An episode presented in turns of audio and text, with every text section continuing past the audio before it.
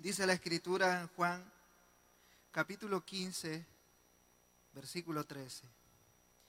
Nadie tiene mayor, mayor amor que este, que uno ponga su vida por sus amigos. Un texto breve. Nadie tiene mayor amor que este, que uno ponga su vida por sus amigos. Padre que estás en los cielos, santo es tu nombre, Señor. Santo es tu nombre. Hemos venido hoy a este lugar a, darte gloria, a darte alabanza, porque tú eres digno.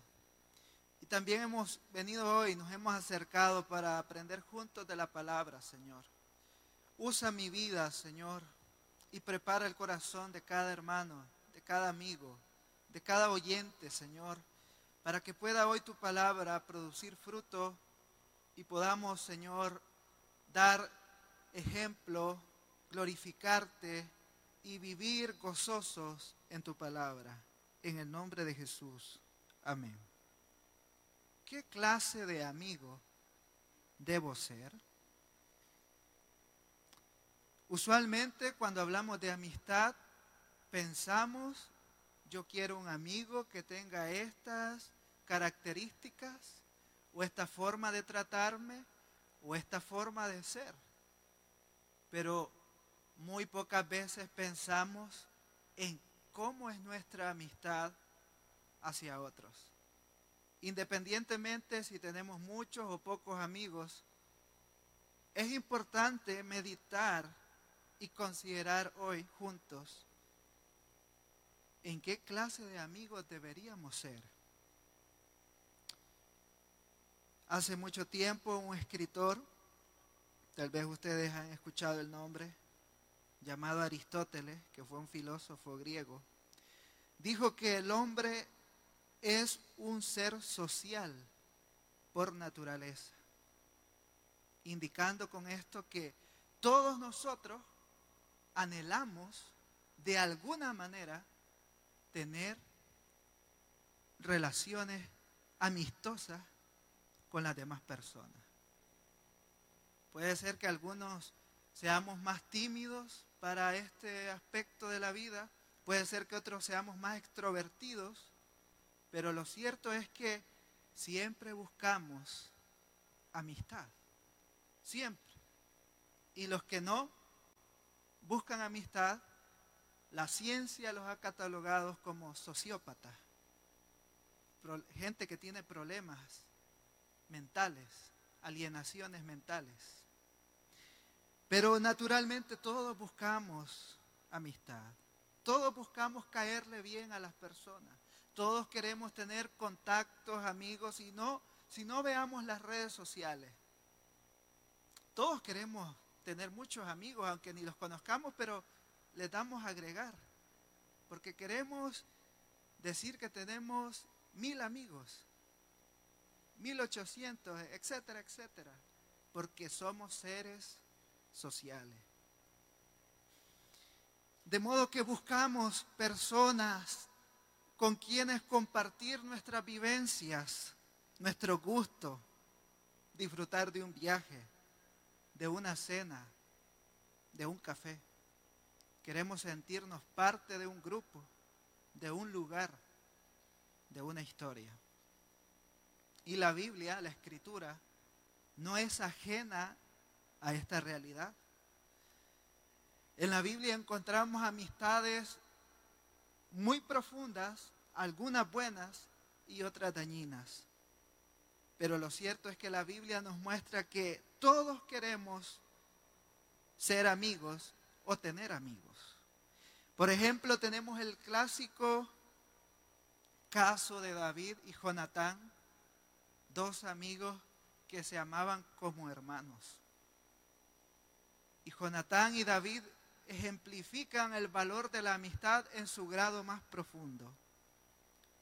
Por otro lado, tenemos a los amigos de Job, tres amigos que no eran tan buenos amigos, porque en vez de ayudar a Job a soportar su problema, empezaron a acusarlo un poco, a dañarlo, pero ahí hay amigos. Y por último, tenemos a Jesús y sus discípulos. Jesús les dice, ustedes, en el texto que leímos en el capítulo 15, son mis amigos. Son mis amigos. Pero bien, hay algo que pocas veces, y lo dije al comienzo, nos hemos preguntado, y es, ¿qué clase de amigo soy? Cada uno tiene una respuesta. Pero más que esto, debemos preguntarnos qué clase de amigo debo anhelar ser.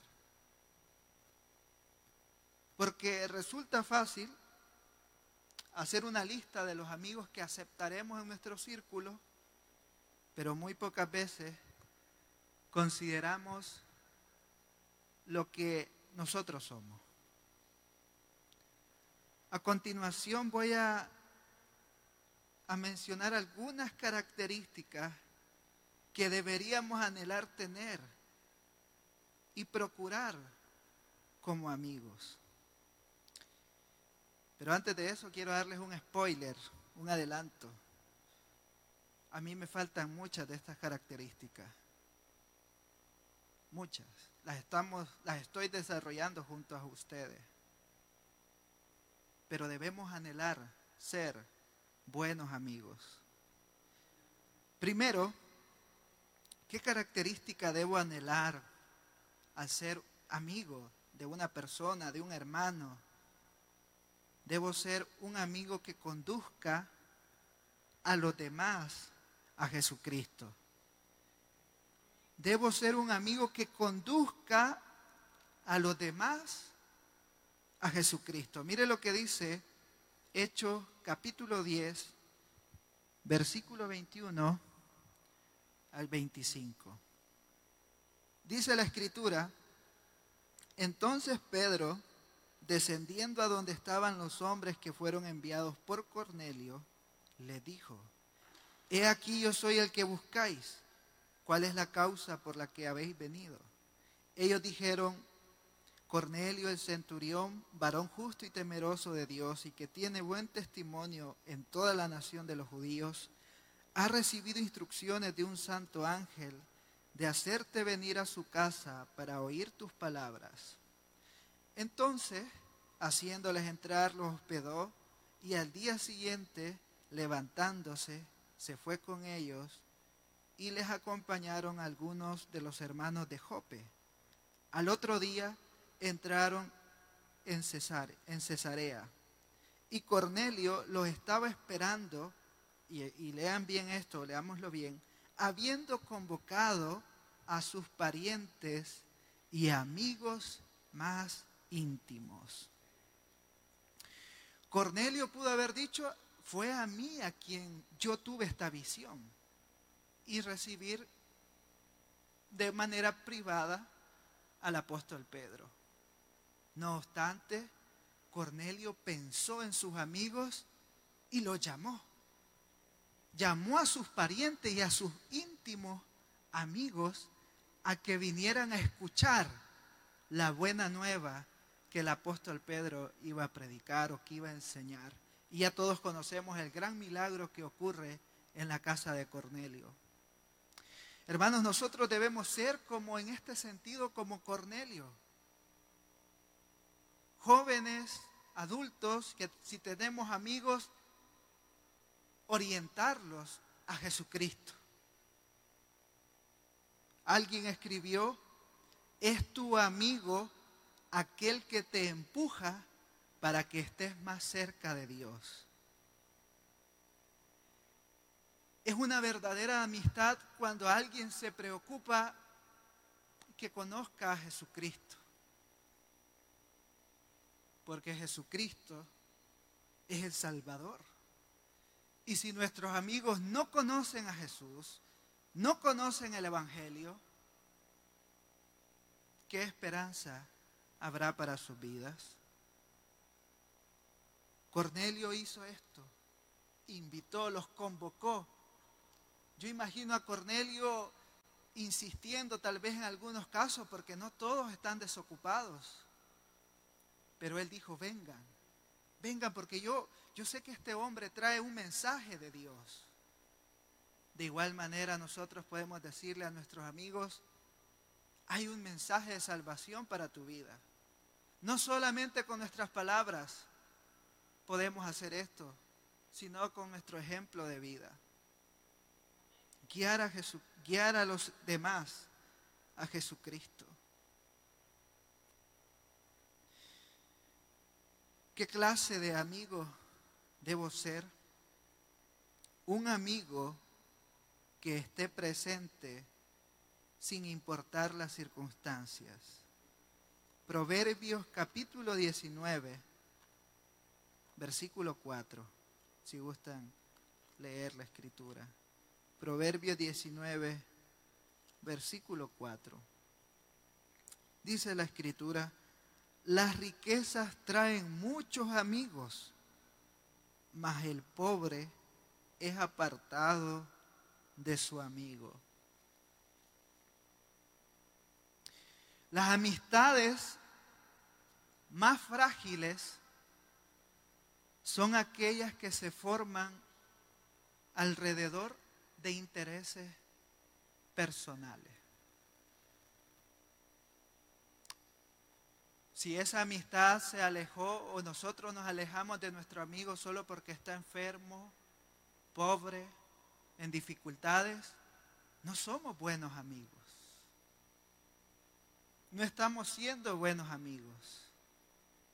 Claro, no vamos a poder solucionar el problema, pero estamos ahí para decirle, estoy orando por usted. Estoy orando por ti. Y darle una palabra de aliento periódicamente hace que esa amistad, hace que nuestra amistad sea una amistad de valor. Ese es el amigo que debemos ser. Esa es la amiga que hay que anhelar ser. Que podamos estar ahí sin importar las circunstancias. En el mundo las amistades no funcionan así, la mayoría. En el mundo si la persona está en un buen lugar, si tiene automóvil, si tiene esto o aquello, pero si de pronto lo pierde todo, se acabaron los amigos. Se fueron, ¿dónde están? Por eso está aquel dicho, ¿no? De que en la cárcel y en, el hospital se conocen los amigos. Aunque no es necesario llegar hasta, hasta ese extremo. Pero las circunstancias difíciles prueban nuestra amistad. Y David y Jonatán son un ejemplo de esto. David y Jonatán permanecieron juntos como amigos hasta el momento más difícil de sus vidas. Hay que anhelar ser amigos en todo momento. Hay que anhelarlo y debemos serlo. Tercero, ¿qué clase de amigo debo ser? Un amigo que escuche y aconseje con sabiduría. Proverbios, perdón, Job capítulo 32, versículo 3. Veamos el caso de Job, que Job pues tuvo un, mal momento, muy difícil, y sus amigos no estaban precisamente ayudándolo. Job 32, 3. Asimismo se encendió en ira contra sus tres amigos, porque no hallaban qué responder, aunque habían condenado a Job. Vean ustedes, estos amigos no estaban escuchando a Job, no lo estaban aconsejando conforme a la sabiduría del Señor, sino que en vez de darle aliento, en vez de darle un consejo sabio, lo estaban hundiendo más. Y qué terrible es recibir palabras de ese estilo. Qué terrible es que tus amigos cuando estás enfermo te digan, no, pero fulano murió de esa enfermedad. Muchas gracias por esas palabras. Qué terrible es que en vez de escuchar, hablamos más y dañamos. Pero podemos cambiar eso al imitar a Jesús. Jesús, vean ustedes en el, en el Evangelio según Marcos, Jesús se encuentra escuchando, escuchando, que la gente lo toca, que la gente quiere estar cerca de Él y Jesús nunca dice, eh, no toma una actitud de destrucción, sino de cercanía. Y eso debemos anhelar nosotros. Debemos aconsejar a nuestros amigos conforme a la palabra del Señor. Eso sí, no podemos decir lo que ellos quieren escuchar. Si somos verdaderos amigos. Y algo que debemos aprender en este aspecto es que aconsejar no es regañar a los amigos, aunque con confianza tal vez se puede hacer.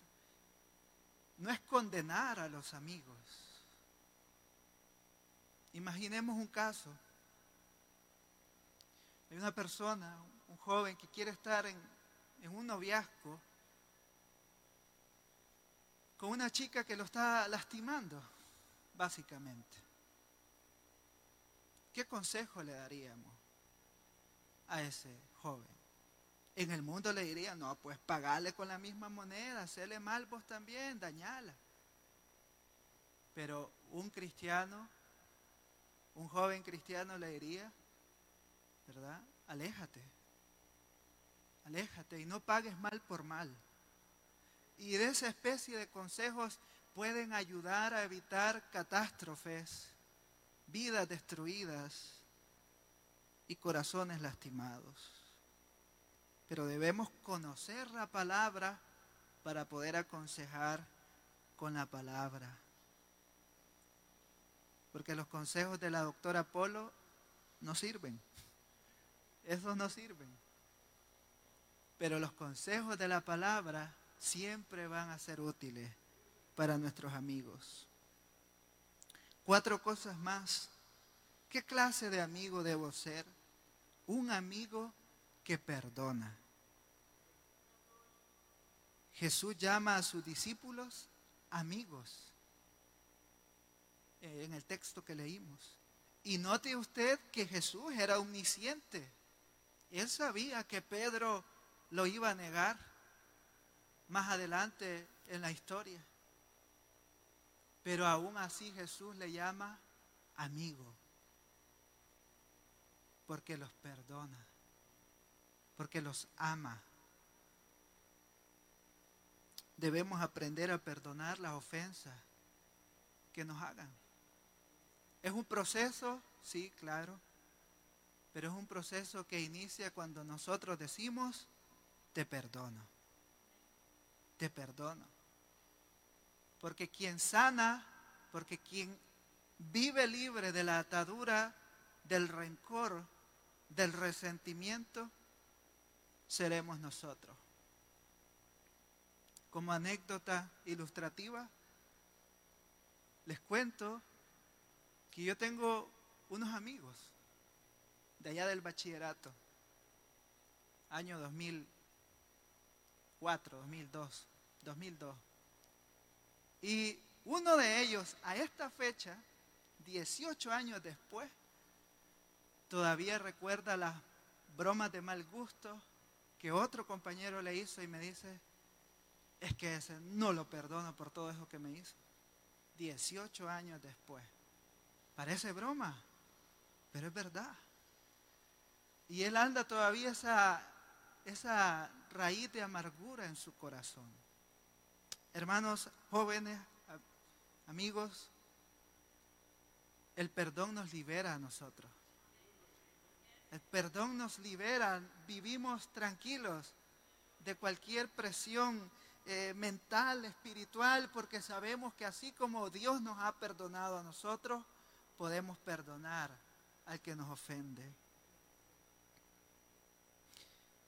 ¿Qué clase de amigo debo ser? Un amigo que no sea cómplice del mal. Un amigo que no sea cómplice del mal. Y alguien preguntará, bueno, aquí se me van a ir todos los amigos. Porque una, una ley de la amistad es que yo siempre voy a estar para él, independientemente de lo que haga o de lo que quiera hacer. Pero ser amigo no significa consentir lo que sabemos que está mal. ¿Por qué? Porque dice Jesús en el segundo mandamiento que resume los seis mandamientos de la ley moral, amarás a tu prójimo como a ti mismo. Y si yo me amo a mí mismo, amo a mi hermano, amo a mi amigo y voy a evitar en lo más posible que él se vea afectado por un daño. Y también me voy a tratar de librar yo de eso. De acciones que vayan contra la ley de Dios. De acciones que van a perjudicar la relación con Dios. No lo hagamos. Pero cuesta. Ya aquí posiblemente el estándar ya se puso un poco más alto, ¿no? Y yo, yo lo acepto. Yo, digo, aquí ya el estándar es un poco más alto porque sí está bien perdonar, que estar ahí cuando en cualquier circunstancia y todo esto, pero ya aquí como que dice uno, y entonces soy amigo o no lo soy, lo somos. Cuando le decimos, no lo hagas. Y yo no voy a ser parte de esto. No voy a ser parte de esta, de esta situación, de esta actitud de rebeldía que tú quieres llevar a cabo. No, no voy a ser parte. A diario, a diario vemos en las noticias locales, nacionales, internacionales, de casos de jovencitos que se pusieron de acuerdo para armar una trama engañar a sus padres y hacer cosas que estaban mal, una fiesta, eh, por ejemplo ahora en algunos países con esto de las restricciones de la pandemia, hay jovencitos, no cristianos obviamente, que se ponen de acuerdo para hacer fiestas clandestinas en otros lugares, tal vez aquí no. Y dicen, ese es mi amigo que me apoya. No, ese no es tu amigo ese no es tu amigo, ese, ese, no, ese no te quiere. Y es algo que cuesta entenderlo. Es algo que cuesta entenderlo con el paso de los años. Pero es así. Ese amigo me, echa aguas, eh, me cubre, dice que, está, que yo estoy en la casa de él, pero yo estoy en otro lugar. Ese no es tu amigo. No, no somos buenos amigos. Ese amigo me hace el paro para que parezcamos que somos tres amigos, pero yo estoy con mi novio, con mi novia y él me cubre. No, ese no es tu amigo. Claro, si es un noviazgo formal y todo, pues está bien. Pero no es tu amigo. Cuesta entenderlo, cuesta entenderlo. Pero si amamos a nuestro prójimo, vamos a procurar que no se dañe, ni salir dañados nosotros. Un amigo en este sentido es aquel que nos advierte del peligro del pecado. ¿Cuál es la paga del pecado? Eso mismo, muerte, separación de Dios, pérdida de gozo, pérdida de paz, pérdida de bendiciones, pérdida de tranquilidad. Si queremos ser buenos amigos, debemos advertir. Y, veamos bien esta palabra, advertencia. Advertir es cuidado. Cuidado, eh, Juan, no camines, te puedes tropezar, ahí hay una gran roca en tu camino. Esa es una advertencia. anunciar que algo puede salir mal. Y qué buenos amigos son aquellos que nos advierten cuando estamos a punto de tomar una mala decisión.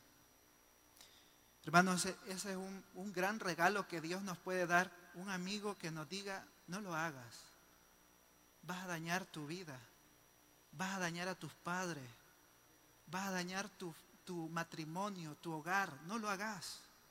Ese, esos amigos podríamos decir que son teofanías de Dios en nuestra vida. Ángeles. Y eso debemos anhelar ser nosotros, advertirlo, simplemente advertirlo. Dos cosas más y termino. Un amigo es aquel que restaura. Restaurar. Puede ser que la advertencia no fue escuchada o que no la escuchamos y venimos golpeados, heridos, castigados, dañados, traicionados y todo lo que termina en ado. Y evitemos Cuesta, hablo por mí quizás, pero cuesta quitarnos esta frase del vocabulario. ¿Ves que te dije? ¿Ves que te dije? Eso no es restauración, hermano. Eso no es palabra de aliento. Eso es orgullo de nosotros. ¿Ves que te dije? Yo te dije. Yo te dije. Chepito te está engañando, pero sos necia. Yo te dije. Y, lo menos que quieren escuchar las personas es eso, sino una palabra de, de restauración. Es un proceso aprender a hacer eso. Es un proceso porque cuando uno ve o cuando la gente nos ve a nosotros que hacemos necedades, dicen, pero qué, necio, ¿verdad? Qué necio. ¿Qué, que estará pensando? Yo le digo que no lo haga y lo hace. Así nos puede ver la gente cuando hacemos actitudes, nuestros amigos, nuestros verdaderos amigos, claro está. Pero cuando volvamos o cuando ellos vuelvan a nosotros, digámosle, bueno, volvamos a comenzar. ¿Ves que algo vamos a aprender de esto? Algo, viste, algo bueno puede salir de esta situación. un amigo que restaura, un amigo que conforta. Y por último, ¿qué clase de amigo debo ser? Un amigo que ora por sus amigos. Dijo un pastor de Inglaterra que tuvo un gran, una gran influencia en ese país. Nadie puede hacer un mayor favor a mi vida, un mayor regalo a mi vida que orar por mí. Orar por nuestros amigos o por nuestros conocidos es un regalo, hermanos, es una actitud que puede traer fruto cuando menos lo esperamos. Porque lo que yo no puedo hacer, porque la bendición que yo no le puedo dar, porque la palabra de consuelo que yo no le puedo dar, Dios sí puede hacerlo en su vida. Él puede dar ese consuelo, Él puede dar esa provisión, Él puede dar esa ayuda que mi amigo, que mi amiga necesita, porque Él es todopoderoso. Y día tras día presentarlo al altar del Señor. Día tras día día tras día. Hace 21 días iba con hermano Pedrito, quien ustedes ya sabe que está con el Señor, y me dijo, hermano Pedrito, yo en todos lugares tengo amigos. Y yo les digo a ellos, lloro por ustedes. Y cuando estaba haciendo este pequeño bosquejo, pensé en eso. Y dije yo, tal vez el hermano en sus circunstancias de vida, tal vez no podía hacer mucho por los demás, pero qué gran regalo le estaba dando a esas personas al orar por ellas. Y qué gran regalo podemos darle a nuestros amigos al presentarlos delante del Señor día tras día para que Dios pueda orar en su vida y en la de nosotros. Como conclusión diré, seamos amigos como Jesús. Ese amigo que nos ama, ese amigo que nos espera, ese amigo que nos abraza sin importar nuestra condición. Un estándar muy alto, sí, pero es a lo que debemos anhelar, ser amigos como Jesús.